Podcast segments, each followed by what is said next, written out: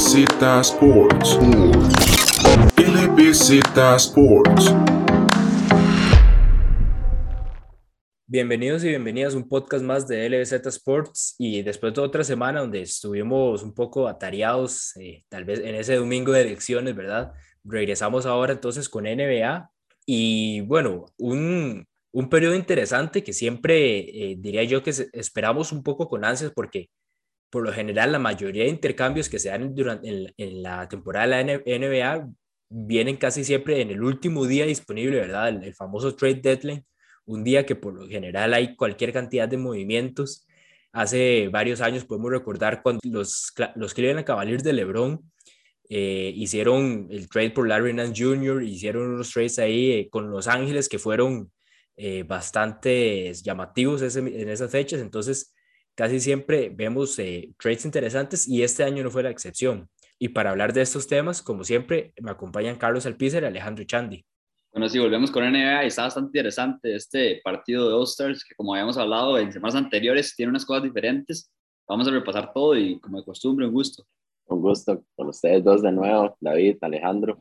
Y pues empecemos una vez con, con cuáles fueron esos trades llamativos durante, durante lo que fue este jueves principalmente, que fue el, último día para poder hacer todo este, eh, toda esta gran cantidad de intercambios de jugadores entre varias franquicias. Hay solamente trades entre dos equipos, hay trades de hasta cuatro equipos. Entonces, David, les doy la palabra para ver con cuál empezamos. Bueno, yo creo que el, con el que tenemos que empezar es, es el más obvio de todos, ¿verdad? Eh, uno de los movimientos que con las últimas, las últimas semanas venía agarrando un poco de momentum.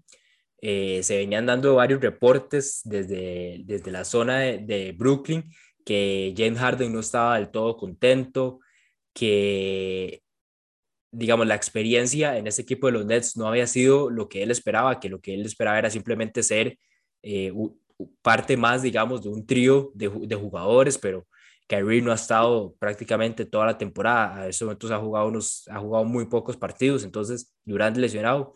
Entonces, el sentir de Harden, y es lo que muchos reportaron en Estados Unidos, es que y prácticamente estaba haciendo otra vez unos Rockets donde él tenía que hacer todo, todo el esfuerzo tenía que recaer sobre él debido a las ausencias tanto de Durant por lesión y Kyrie Irving por el tema de la vacunación. Y que eso era, no era, digamos, la premisa con la que él había llegado a este equipo de Brooklyn. Se da entonces el movimiento con los Philadelphia 76ers, ¿verdad? Otra de las otros jugadores, por otro jugador estrella que también venía con varios descontentos. Y al final el trade queda de esta forma. Los Nets reciben a Ben Simmons, Seth Curry, Andrew Drummond y dos picks de primera ronda a cambio de Paul Millsap y James Harden.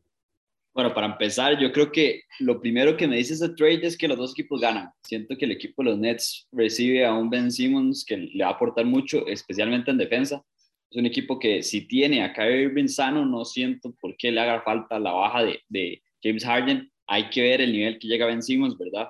Decía Kevin Durant que, que necesitan tiempo para acoplarse y que están los pedos bastante cerca, pero bueno, lo que tienen que ver primero es cómo llega Ben Simmons a este equipo y la actitud que trae, ¿verdad? Cómo se va a relacionar con sus compañeros. Y del lado de los Sixers, creo que salieron súper bien. O sea, me parece que, como vi, creo que este, este equipo, este, esta dupla de Embiid y James Harden puede ser la nueva Kobe Shaq, creo que Embiid va a mejorar muchísimo con, con el ball handling que tiene James Harden. Los alley van a estar bastante bonitos y es un gran pico para el equipo de los Sixers que con esto lo pongo como uno de los favoritos del este. Yo creo que los tres estamos de acuerdo en eso. Va durísimo los Sixers y bueno, de, parte de los Nets creo que también salen ganando un poquito de futuro, ¿verdad? Porque consiguen a Ben Simmons y además de, de eso consiguen futuros first round picks antes de que hable, antes de que hable Carlos, ahí lo, el tema de, las, de, la, de los odds, eh, en temas de apuestas, para cada uno de los equipos pasó los Sixers de 1100 a más 500, vemos ahí una reducción bastante grande, y por el lado de los Nets más bien subió, estaba por alrededor de menos de más 300 y me parece que subió a, a más 600 por ahí. Entonces vemos que por el lado, más bien los, los, Sixers se hicieron más favoritos y los Nets de cierta forma bajar, bajaron un poco esas expectativas y voy a dejar que Carlos hable, pero de cierta forma siento que, que es un poco entendible eh, que bajen un poco tal vez esas proyecciones de, de, los Nets por el título. Bueno, en primer lugar, cuando, yo me acuerdo cuando, cuando fue el trade de James Harden a, a, a los Nets, cuando tuvieron que tradear a, a Jared Allen, a Caris LeVert y, sacar como a medio equipo, sí, yo sabía que ese, que ese trade no me iba a gustar y el tiempo da la razón. O sea, un año después, técnicamente, ese trade, este, se ve el por qué no tenía que haber hecho para mí Brooklyn ese trade por Harden. Fue una apuesta para mí errónea y técnicamente no, no se puede culpar pues, al, al, general manager de los Nets en este momento. Pero sí siento que ahora, eh, ya con Ben Simmons, con Andrew Drummond, dos jugadores que son grandes, muy buenos defensores, eh, van a ayudar bastante estos Nets porque eso es lo que está sufriendo mucho Brooklyn últimamente. O sea, a pesar de que esté Gladstone o la Marcus Aldridge o Blake Griffin, son tres jugadores que todavía les está costando mucho la defensa. Yo espero que con Drummond mejoren drásticamente esa defensa. Y con respecto a lo que dijo David, de la parte de, los favoritos, claramente sí, yo veía a Filadelfia más favorito por encima de Brooklyn. Recordemos que Brooklyn ahorita en este preciso momento ya 10 derrotas consecutivas y cuidado si hay que añadirle el día de hoy, sábado, eh, la undécima, porque tienen que enfrentarse al Miami Heat en Miami. Entonces hay que, hay que considerar que Brooklyn ya está totalmente decaído, ya están en la octava posición en el este, o sea, puede que hasta en el, en, se siguen con esa racha, puede que que queden fuera de los, del playing tournament, se queden totalmente enguados sin hacer nada. Yo espero que, que este trade sea de un impacto inmediato eh, en todas las áreas, tanto tiradores, que está Joe Harris lesionado, llega Seth Curry, que falta la defensa, ya está Andrew Drummond, hay que ver cómo está Ben Simmons no, en, en todas sus facetas, sea condición física y también la parte mental y también ya querer jugar.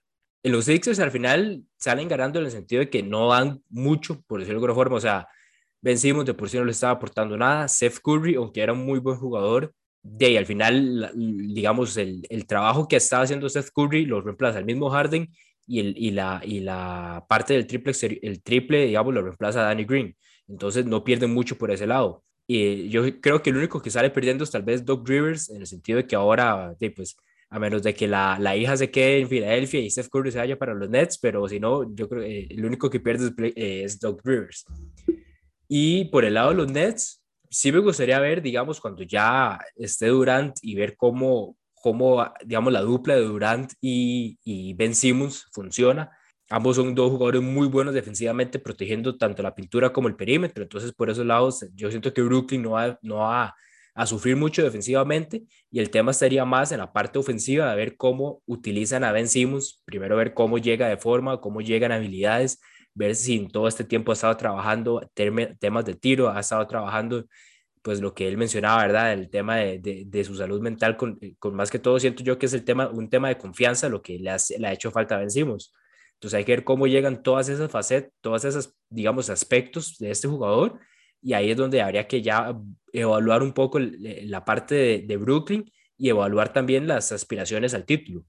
Kyrie Irving todavía no podemos meterlo mucho en, la, en, la, en la imagen, digamos, de este equipo por el tema de, de la vacunación, que todavía no puede jugar en, el estado de Nueva York. Y habría que ver también ahora, ya teniendo a, a Simmons y a, y, a Durant, y a Durant, cómo maneja esto también el equipo de Brooklyn.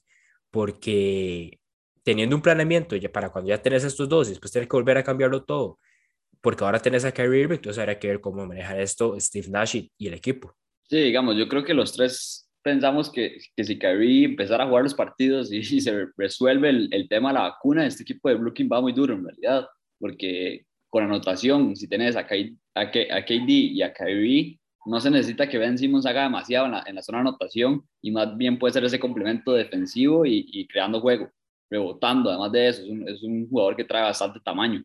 Pero sin Kyrie ya va a caer un poco más de peso y quién sabe, como dicen ustedes, qué tanto trabajó Ben Simmons. Y parece con la actitud que ha demostrado en los últimos años que no trabajó prácticamente que nada. Pareciera como que se tiró unas vacaciones, se tiró una playa y a descansar un poco y a, hacer un poco de, de, lo, que ya, de lo que ya tenía, mantener el nivel que ya tenía. Entonces hay que ver a Ben Simmons, pero, pero es un trade que claramente para mí lo ganó, lo ganaron los Sixers. Creo que eh, en, el, en la actualidad lo ganaron los Sixers ya y en futuro puede ser que, que a los Nets les salga mejor. Entonces hay que ver qué tal, qué tal ese trade, pero claramente es una bomba que todos estábamos esperando. Y como dije, esa, dupla de, Harden y, y Embiid, hay que ponerle a Tobias Harris ahí, jugadores claves que tiene el equipo de, los Sixers. eh, Tyrese Maxey, que ha sido un jugador que, que ha dado un paso adelante también en la zona de anotación. Creo que este equipo de los Sixers sí va bastante duro y cuidado con el Miami, el amado Miami de, de David aquí. Yo molestando, molestando a un amigo, compartía yo, digamos, el, el, tweet de, del trade en, en, Twitter y, y él comentaba que les dieran el anillo de una vez, que les dieran el anillo, que ya para qué seguir haciendo los playoffs. Y más bien mi respuesta es, todo esto para que al final Miami les gane en segunda ronda a los Sixers. Bueno, y, y, otra cosa interesante, ¿verdad? Es que, que, yo no sé si con este trade, bueno, no sé, yo, creo, yo diría que con este trade el este se pone mucho más interesante que el oeste. O sea, vemos que el oeste sí, ahí tiene las figuras, pero, pero hay equipos un poco no tradicionales que, que, juegan más como equipo, como el equipo de Utah, el equipo de Grizzlies, que es un equipo que es menos de figuras, claramente está ya Morant, pero no es... Los Suns también. Los Suns, que son también un equipo que claramente tiene Devin, Devin Booker y CP3, pero no es ese equipo que da como ese, ese sentimiento de figura, no, no, no, se busca esa figura y en el este más bien se está llenando con los Sixers, Miami, eh, Giannis y los podríamos, podríamos decir... Caps, el equipo de los Caps es otro contendiente que ahí está cerca de ese, de ese récord, ¿verdad? Por el primer lugar del este. Podríamos decir que por el lado del, del oeste es que no tenemos todavía un contendiente que tenga un, un jugador top 10 en la liga. Y, y, lo podríamos poner más de ese lado, como dice Alejandro, los Suns, el mejor jugador es Devin Booker, lo, pondría un top 15, pero todavía no un top 10. Los Warriors, bueno, que está donde está Steph Curry, pero es el único. Y habría y todavía, digamos, los Warriors siguen teniendo un montón de temas eh, de lesiones y de salud. Los Grizzlies, Jamoral, los y de tamaño, y de tamaño también, ¿verdad? Con la lesión de Draymond y con lo que no se recupera Wiseman. Y ya después vamos a los Dallas Mavericks, a los Nuggets, que tienen tanto a Luca como a Jokic, pero todavía alrededor de ellos sigue sin eh, darnos, digamos, eh, eso que esperaba para ponerlos como el título. Y tal vez mencionando un poco aquí a los Dallas Mavericks, vayamos entonces a otro de los trades donde Kristaps Porzingis se esperaba también un poco un trade por este lado, pero yo creo que, que digamos, tal vez no de la forma en que se dio. Un Kristaps Porzingis que se va, se va para los Washington Wizards a cambio de David Bertans y Spencer Dinwiddie. Yo todavía tengo como opiniones bastante mixtas en cuanto a este trade pero ustedes cómo lo ven? Pues en mi caso, digamos, sí ya había leído y creo que ya están los rumores de que supuestamente eh, Porzingis ya tenía como, como su aviso, un aviso por parte de Mark Cuban que si, que si no recuperaba nivel, que si no fuera esa, esa mano derecha de Luca, iban a, iban a hacerlo tradeado, pero no creí que fuera en este preciso momento, o sea, todavía faltaba temporada por, por desarrollarse, playoffs, y de una vez lo hicieron y yo no, algo que creo que todo el, creo que todo el mundo alrededor de baloncesto quedó como en shock, no tanto, pero sí quedó algo en shock al ver este cambio. Y, y después y en el mismo día que el, el mismo día el trade Luca hace 51, entonces también vemos que no no le hizo tanta falta a Luca Percy en Dallas después de todo, pero sí fue algo como de shock inmediato porque yo esperaba al menos a a Percy que fuera un trade al final, en la siguiente temporada. Y un Porzingis que además de eso, bueno, desde que llegó a Dallas se creía mucho de, esa dupla de, de Doncic y Porzingis, a mí me encantaba, me encantaba la dupla, pero un Porzingis que no, en verdad que no ha vuelto a hacer lo que fue en esos primeros años con los Knicks, ese jugador físico en la pintura, desde esas lesiones se ha tirado un poco más a, a tiro externo, a jugar como más, como, como un jugador más pequeño, yo diría. Entonces, por, por ese lado, el equipo de Dallas yo siento que resintió bastante lo, de Porzingis y claramente es un jugador que, que, no se puede quedar sano, ¿verdad? Entonces hay que ver si puede revivir la carrera Porzingis, que el talento yo creo que todos sabemos que lo tiene, pero, pero hay que ver cómo le va en, en, un espacio tal vez donde tiene más minutos y más, más bola que, que agarrar.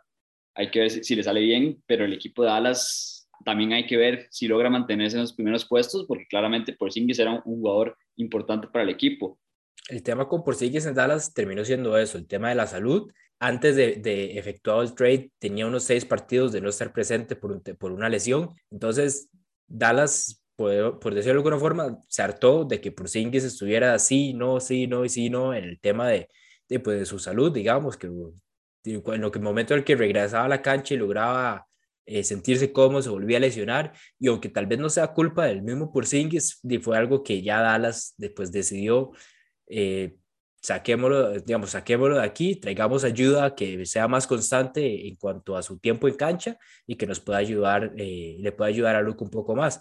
Y algo importante, eh, traen, a, traen a Spencer Dinwiddie y que te va a terminar siendo como un, como un seguro por si Jalen Bronson eh, sale, sale muy caro ahora en, en, el free agency. Sí, no, inclusive pienso yo que hasta es un posible ganar-ganar en Dallas, porque ya tienen, ya tienen sus, sus postes grandes, tanto Powell como Clever, inclusive Marjanovic cuando lo requieren, lo, lo tienen ahí para cualquier emergencia. Eh, pienso que Bertans, al hacer un, un jugador de 6'10, 6'10, 6'11, creo que es más o menos, también va a ayudar mucho para la parte postada, aparte que es un jugador que tira bien de tres, que es el posible más o menos reemplazo de Hardaway Jr. y Spencer Dinwiddie que desempeñará pues esa posición de Hardaway Jr. que está pues y fuera el resto, casi el resto de la temporada por, por, el, por, ese, por esa quebradura de tobillo. Vayamos entonces ahora con otra de las sorpresas del día jueves del trade deadline. Los Indiana Pacers decidieron tradear por ya a Domantas Sabonis a los Sacramento Kings. Entonces, hacia Sacramento viaja Sabonis, Jeremy Lamb, Justin Holiday y un pick de segunda ronda a cambio de Buddy Hield, Tristan Thompson y la sorpresa en el trade, Tyrese Halliburton. Pues termina siendo tal vez esa pieza joven por la que los Pacers hacen el trade y que ha dejado bastante opiniones eh, en tema de redes sociales hacia este equipo de Sacramento. Sí, un trade que yo en lo personal no entiendo. O sea, no, no entiendo por qué el equipo de los Kings deja ir a, a Halliburton. Yo hubiera intentado hasta meter a, a De'Aaron Fox. O sea, siento que Halliburton le veo más futuro en esta liga que un De'Aaron Fox que le ha costado un poco em, eh, empezar, por así decirlo.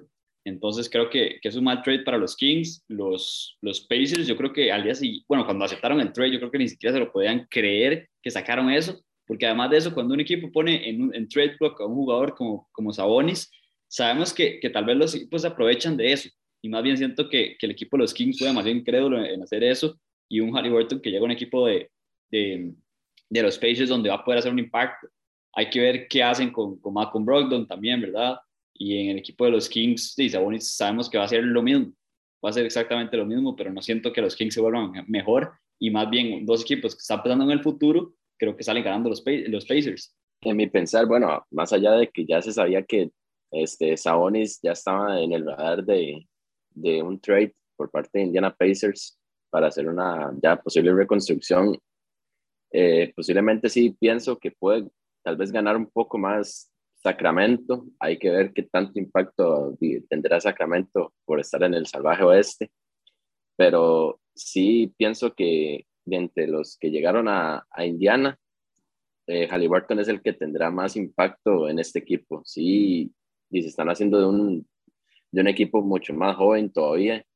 Hay que ver cómo, cómo se complementa con los demás ya en, en los siguientes partidos. Halliburton fue el jugador destacado el, el día de ayer viernes con 23 puntos, que inclusive creo que hizo como 12 o 16 puntos en, la, en el primer cuarto, o sea, impacto inmediato, así que no, no se va a esperar de que, de que pueda tener partidos así este, seguidos de más de 20 con, con Indiana. Y queriendo pues dar, tener un gran protagonismo como tiene que ser, más para un, la calidad de jugador que es Halliburton, que se ve que lo ha hecho de muy buena manera, hasta él lo dijo en la, en la conferencia de prensa previa al, al partido, que él puso pues, todo su corazón y todo su coraje por defender las, este, defender la, defender el escudo de, de, los Kings y que le hicieran pues este trade no le duele pero a la vez no tanto porque sabe que dio todo su mayor todo su máximo esfuerzo. Y ahora vemos que en Indiana lo está respondiendo de buena manera el tema con Sacramento es que primero, lo, yo siento que lo que están tratando de hacer es conseguir ese, ese, esa, ese lugar en por lo menos play tournament, tratar de pelear por un puesto en los playoffs. En ese momento Sacramento es el equipo que con la racha más grande, que son me parece 15 años de no clasificar en una postemporada. Entonces, de cierta forma, quieren tal vez quitarse un poco de ese peso de encima. Eh, y por ahí es donde buscan a, a Sabonis, que sabemos que es un jugador que les puede dar un impacto ya y que pues rodeado de cierta forma los puede llevar a esos playoffs. Eh, y el tema de los tres guards, que hablábamos de Fox, hablamos de Terry Halliburton y de David Mitchell, que fue ese rookie que draftaron este año, vemos que justo en el partido, el primer partido, digamos, donde ya no está Terry Halliburton, David Mitchell pone 18 puntos, 7 rebotes, 7 asistencias.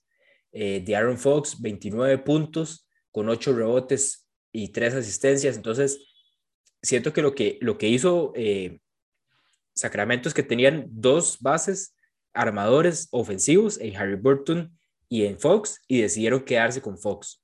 Que si es la decisión correcta o la decisión equivocada, habría que ver dentro de un tiempo cuando cada uno esté más adelante en sus carreras.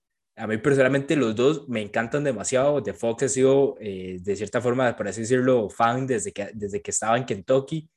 Entonces, eh, todavía no me inclino por decir cuál de los dos va a tener de ser mejor, pero al final lo que deciden es eso, quedarse con Fox como su, su base ofensivo y que David Mitchell, que es el, el defensivo, ¿verdad? David Mitchell, desde que estaba en Baylor, lo vimos con, esas, con esa, ese esfuerzo en la, en la parte defensiva y esas habilidades que es lo que lo mantiene ahorita en Sacramento y Tyrese, que era tal vez ese, pues, podemos decir, estaba sobrando de alguna forma, es el que termina siendo movido. Que ahora los dos, tanto Fox como Tyrese, tienen demasiado talento y pueden ser All-Stars en esta liga, pero eh, al final Sacramento decide quedarse con Fox. Y hay que recordar que Fox en esos momentos tiene ya un contrato, ya está en, el segundo contrato de su carrera. Entonces, por ahí también puede ir un poco el razonamiento de ese equipo de Sacramento. Con más razón, yo diría que por eso hubiera movido yo a, a, a Fox. O sea, siento que que sí son dos jugadores muy parecidos y puedo hacer una comparación de otro equipo que tiene dos bases así y es el equipo de los Cavs. Vemos a Darius Garland y a Colin Sexton. Digamos, Sexton es un base un poco más ofensivo, como lo es Aaron Fox, va más de anotar, y un Garland que es un poco más de tirar 11 asistencias y puede poner en un partido 15 puntos, pero es un poco más de crear juego. Entonces creo que por esa parte se tenía que ir el equipo de, de los Kings, porque esos jugadores que anotan puntos se pueden conseguir en role players. Creo que la, la base tiene que ser un poco más de jugadores creativos y una cosa que también me parece interesante es que el equipo de, los Kings consigue a Amantes Sabonis para jugar de centro, pero teniendo a un Richard Holmes que yo no entiendo muy bien, sí, sí entiendo que, que, ha tenido problemas fuera de la cancha y todo, pero es un jugador también bastante, bastante efectivo. Son de esos jugadores que uno pensaría que es un poco más joven, aquí buscando los 28 años, yo hubiera pensado que tenía como 22, 23, porque pocos años y poco tiempo se ha hablado de él. Es como del otro lado en los Pacers hablando de, de Michael Brogdon, ¿verdad? que ya pocas temporadas en realidad en la liga, ya tiene 28 años, 29 años. Son esos jugadores que empezaron un poco tarde, pero sí, yo le reclamo bastante al equipo de los Kings, más un Tyrese Halliburton, que además de eso le daría otro punto a favor sobre Aaron Fox. Si bien Aaron Fox está un poco más maduro, pero le lleva tres años, ¿verdad? Siento que, que Tyrese Halliburton, en los pocos años que ha estado, ha demostrado que es un poco, se puede mantener más sano que un Aaron Fox, que es otra incógnita que también se lesiona bastante por el lado de Sacramento, digamos, vemos que los dos, es, los scorers, por decirlo, en el equipo prácticamente eran Aaron Fox, Tyrese Halliburton, en ciertos momentos Buddy Hill y Harrison Barnes. Entonces, siento que lo que, lo que buscan con tanto tradeando a Buddy Hill, bueno, Buddy Hill, que prácticamente es el contrato que les permite hacer el trade, eh, y, y, consiguiendo a Sabonis es tal vez equilibrar un poco eso, tener tanto la opción de, del guard en, en Fox, tener la opción adentro en la pintura con Sabonis digamos, para mí, para Sacramento, digamos, el trade me gusta. Que, o sea, que si hubiera sido mejor quedarse con Burton o haber tradeado a Fox, o sea, ese, es el tema que eh, con el tiempo lo veremos, en ver en qué termina cada uno de los dos jugadores. A mí, como dije, los dos me gustan un montón, entonces no me logro inclinar por cuál de los dos va a ser mejor en, en cierto momento de su carrera. Entonces, al final para Sacramento me gusta el trade y, y más bien a lo que voy es que, que como digo, lo que buscan es entrar en esa postemporada. Entonces, mientras sigan tratando de construir y mejorando un poco ahí las armas y desarrollando los jugadores que tienen, por lo menos eh, lo podemos estar empezando a ver en playoffs, pero como digo, digamos, al final los Pacers lo consiguen su reconstrucción, los Kings eh, consiguen su objetivo y solo con el tiempo veremos también cómo se desarrolla ese trade en el tema de Fox y Halliburton y cuál hubiera, hubiera sido mejor haberse quedado.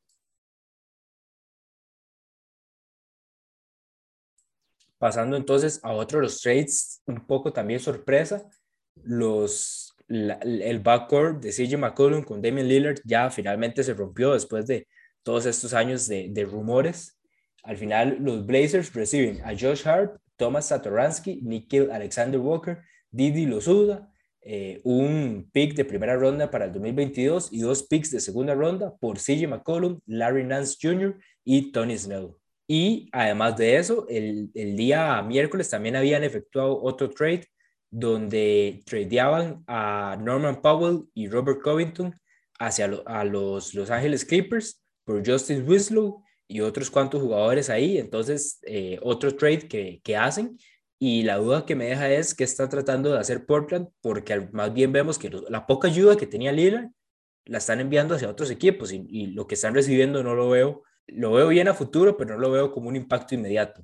Bueno, decimos finiquito a la, a la era de Demi Lillard, CJ McCallum, me duele mucho que tenga que separarlos, lastimosamente, pues sí, ya estaba pues bastantes rumores por, desde hace bastantes meses, casi años, de que estaban a punto de, de separar a estos, a, a, estos dos grandes jugadores. Pero sí siento que porque, en mi opinión, hizo un error. Yo creo que tenían que haber construido este, la franquicia alrededor de Damian Lillard y CJ. No creo que era lo correcto dejar casi que a, a Damian abandonado completamente. Hay que ver qué, qué otros objetivos tienen en Portland. Y por el momento, aparte de Damian Lillard, que está fuera del resto de la temporada, pues con Anthony Simons, Nurkic, hay que ver qué, qué, qué giran en torno a ellos para ver cómo reconstruyen este equipo alrededor de Damian Lillard para, para, para que pueda pues tener opción de ir, de ir hacia el título, si es que se le puede decir eso, porque no, no ha tenido una opción real, diría yo, desde que, desde, desde que después de las finales de conferencia contra, contra Golden State, no han tenido como una verdadera, este, un verdadero realismo hacia el título. Entonces hay que ver dónde, dónde llega a parar Portland con este trade y no me vaya a extrañar de que Damian Lillard vaya para otro equipo, sea en un trade o, o sea finalizando contrato para ir a buscar ese título a como de lugar. Ni siquiera extrañar, Carlos. Yo creo que, o sea, ninguno nos gustaría que se quede en Portland. Ya todos queremos que se vaya y lo llevamos diciendo desde principio de temporada. Creo que Damian Lillard y Bradley Beal son dos jugadores que ya no me gustaría verlos en esas franquicias, en especial Dame. Creo que es un jugador que, que no entiendo el amor que le tiene a Portland. Si bien no, no sé si es que siente culpa o, o, o, se creó esa idea de que no quiere ser esos jugadores que, que cambian de equipo y, y que buscan ese ring, pero no sé, necesito, necesito un golpe de realidad Dame para decirle que no tiene nada malo. A ver, los, los jugadores lo están haciendo todos los años últimamente y, yo creo que hay muchos de que no, no, se les reclama nada. Me encantaría que se fuera otro equipo, digamos, un equipo como los Clippers, muchos equipos. ¿Qué equipo no, no le gustaría tener a un jugador como Damian Lillard? Y la verdad es que ya, ya no siento que, que tengan nada que, que, buscar, como dice Carlos, en el equipo de Portland. ¿Y para qué? ¿Para qué? Hasta él mismo ha dicho, si no, quiere, si no está buscando ganar y llegar a ese campeonato, no quiere jugar. Y entonces, ¿para qué va a jugar en Portland si claramente no están buscando eso y no lo buscarán en los próximos años? Y del otro lado, me parece un trade medio raro por el equipo de, de los Pelicans. No sé para qué un CJ si, si es un equipo que está formándose a futuro. Entonces ahí con, con Zion, con Ingram, con jugadores jóvenes que, que, que, es lo que estaban buscando desde hace ratos, buscar un CJ me parece una solución inmediata, pero no entiendo el sentido para qué. Los Pelicans, digamos que estaban buscando tal vez como un ball handler, alguien que, de que, que hiciera, ¿verdad? De point guard después de haber, de haber dejado ir a Alonso Ball, pero igual, digamos, el CJ, eh, la gran parte de su carrera ha sido más un scorer que, que, un, que un creador de juego. Eh, Zion, hay que ver cuando ya regrese, Zion la, la, temporada pasada lo usaron mucho para el tema de creación de juego, eh, digamos, por lo general, solo el hecho de que tuviera la bola traía casi que a todas las marcas, entonces siempre quedaban espacios alrededor, pero de, vamos por ese lado, buscaban un ball handler que aunque sí tiene la capacidad de hacerlo, eh, no, no ha sido, digamos, tal vez su, su principal arma a lo largo de su carrera. Y por el lado de los, por el lado de, de, de Lillard, en estos momentos todavía tiene tres años más de contrato después de esta temporada. Entonces, si lo vemos saliendo de, de los Blazers, va a tener que hacer por un trade. Eh, no, no es agente libre hasta, dentro, hasta el 2025, entonces también está complicado el panorama para Lillard. Pasando a, a trades, tal vez un poco menos importante. Thaddeus Young, tradeado por Goran Dragic y eh, eh, Young y Drew Eubanks, tradeados por Goran Dragic los Spurs no se van a quedar a Dragic, van a trabajar ahí en un buyout en lo que le queda de temporada y va a ser agente libre para firmar con cualquier equipo. Se ha hablado mucho de Dallas, se ha hablado de Boston, Miami siempre va a estar ahí en el mix por, por todo el tiempo que estuvo eh, Dragic en el equipo. Entonces hay uno de los tantos, digamos, trades eh, que se efectuaron. Y ahora le pregunto, entre estos tres que voy a mencionar ahorita, ¿cuál les llama a ustedes más la atención? Marvin Bagley hacia los Detroit Pistons, los Clippers adquieren a Ronnie Hood y Semi Ojeley, los Bucks con Serge Ibaka y dos picks de, segunda ronda, y los Sacramento Kings a Dante DiVincenzo, Josh Jackson y Trey Lyles. Además tenemos a Derrick White viajando hacia los Boston Celtics a cambio de Romeo Langford y Josh Richardson. Y tenemos a los Washington Wizards también tradeando a Montrezl Harrell por Ish Smith, Vernon Carey y un pick de segunda ronda. Qué duro, qué duro haber drafteado a Marvin Bagley por encima de Luka Doncic, Trey Young. o sea, increíble el, el, show que se pegó al equipo de los Kings. Por esa parte, un Marvin Bagley que prometía un montón, pero yo no sé qué le pasó desde que llegó a la liga. Primero, lesiones, primero que todo, y además de eso, no ha sido el jugador que se esperaba. Es, ese es un draft class bastante decente, en realidad, que se encontraron jugadores gemitas en jugadores como Shea Gildius Alexander en el pick 11, eh, Colin Sexton, pick 8, y jugadores de, de rol importante ya más abajo. Pero, pero bueno, lo, lo de Bagley es impactante, la verdad.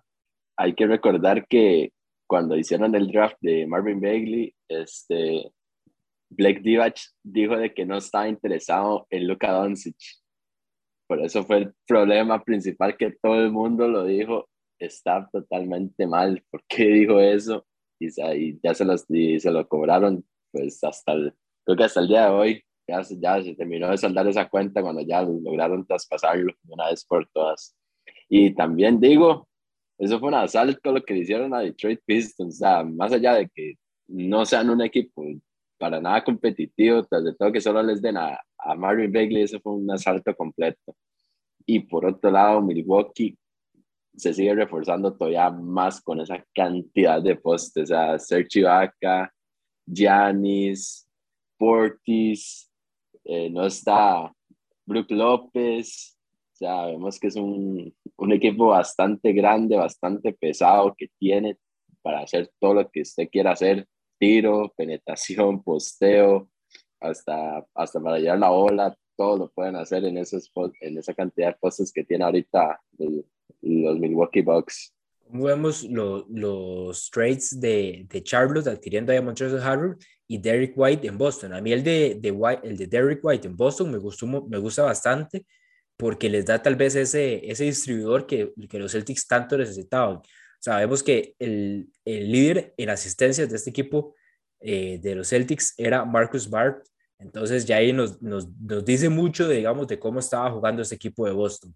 Llega Derek White, que le da tal vez esa nueva cara o una, una faceta nueva a ese equipo de, los, de, de Boston y que también le quita un poco el, el peso a tanto a Tatum como a, a, Jalen Brown de crear juego y porque ahora el responsable de eso va a ser eh, Derek White y en ciertas ocasiones Marcus Smart.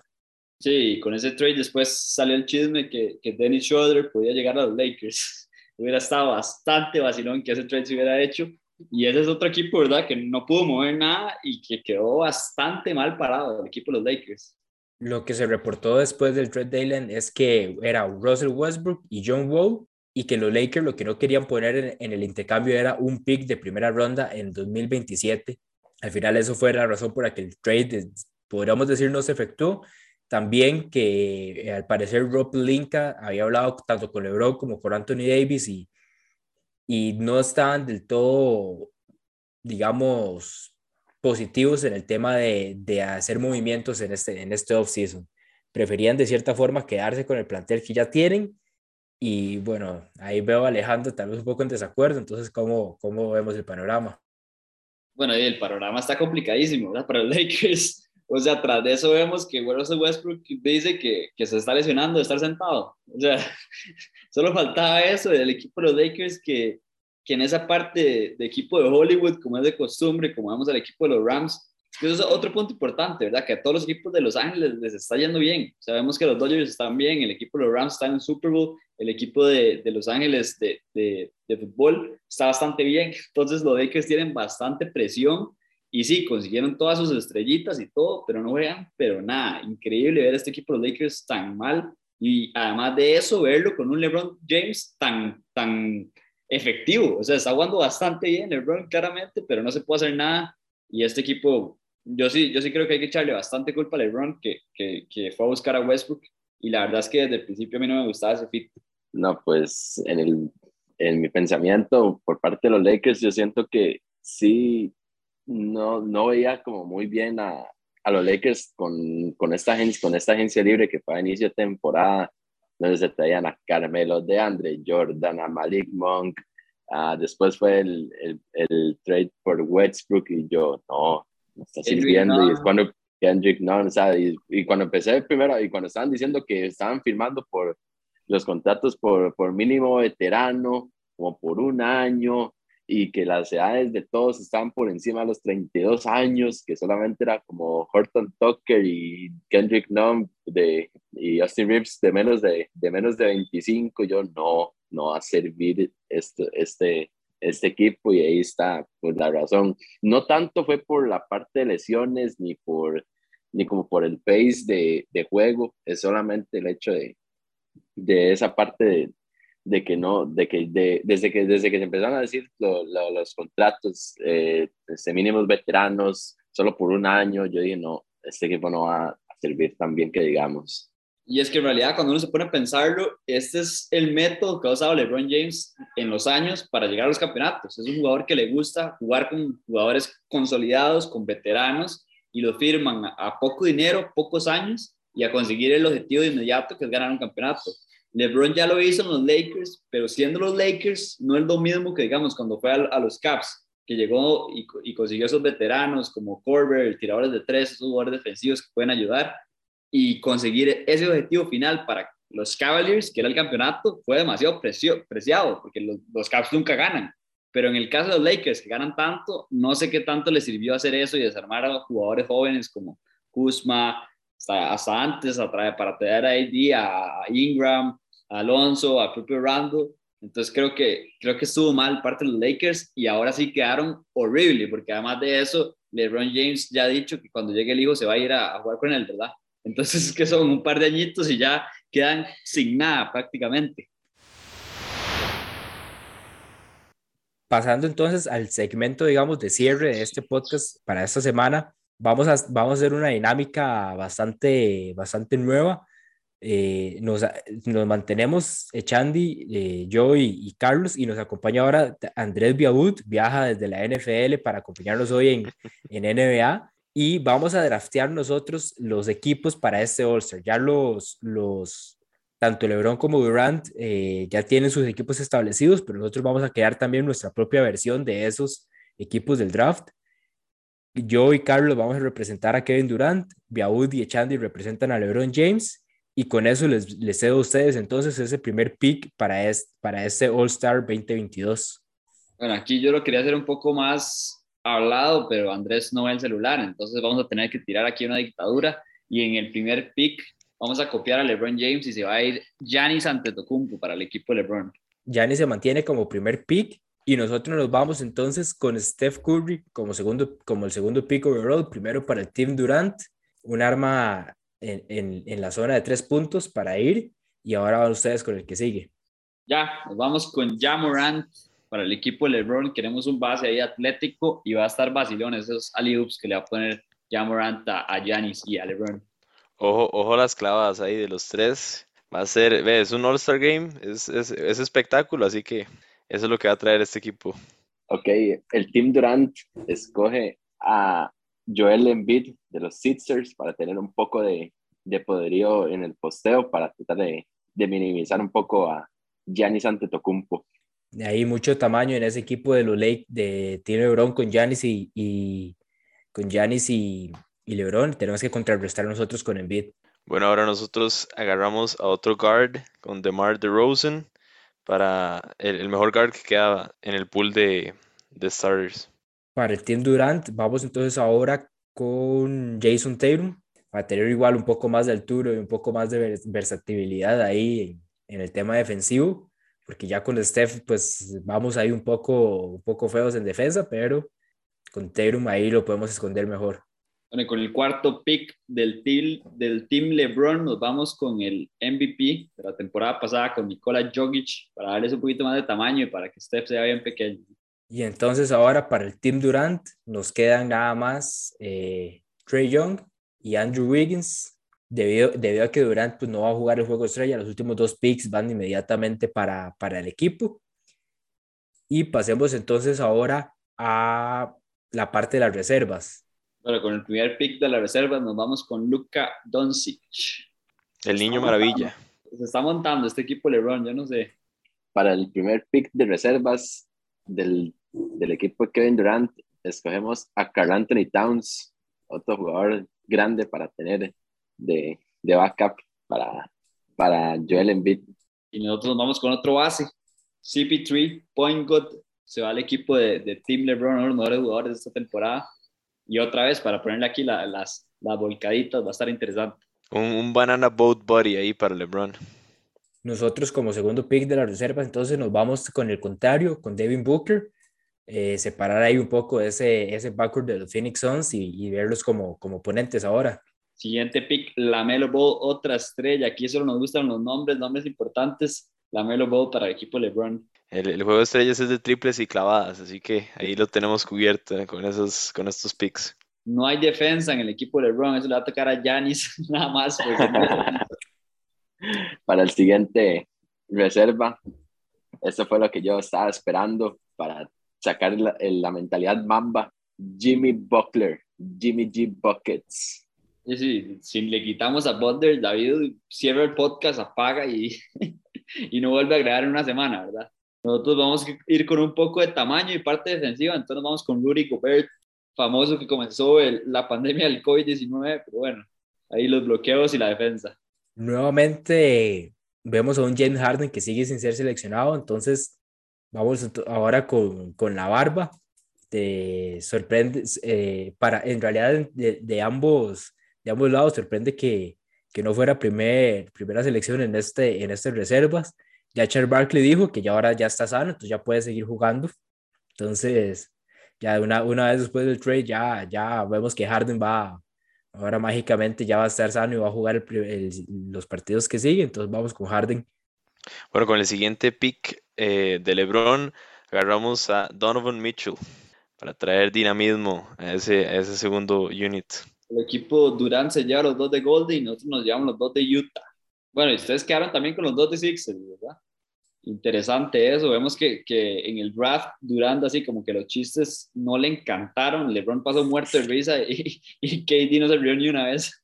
El siguiente Para- pick de Kevin Durant será DeJounte Murray de los San Antonio Spurs para darle un poco más de dinamismo al equipo desde la banca. Nosotros nos vamos con Darius Garland. Ustedes saben que es uno de mis jugadores favoritos. Le he pasado echando miel esta temporada y, y tiene que estar en mi equipo. Un poquito de sangre nueva también al equipo de LeBron. Para seguir entonces, otra, otro, vamos a, a chaparar otro de los backcourts. Vamos nosotros ahora con Zach Levine, viendo que ustedes eran el de Mar Rosen y verlos otra vez. Entonces, tenerlos ahí como contrincantes ahora.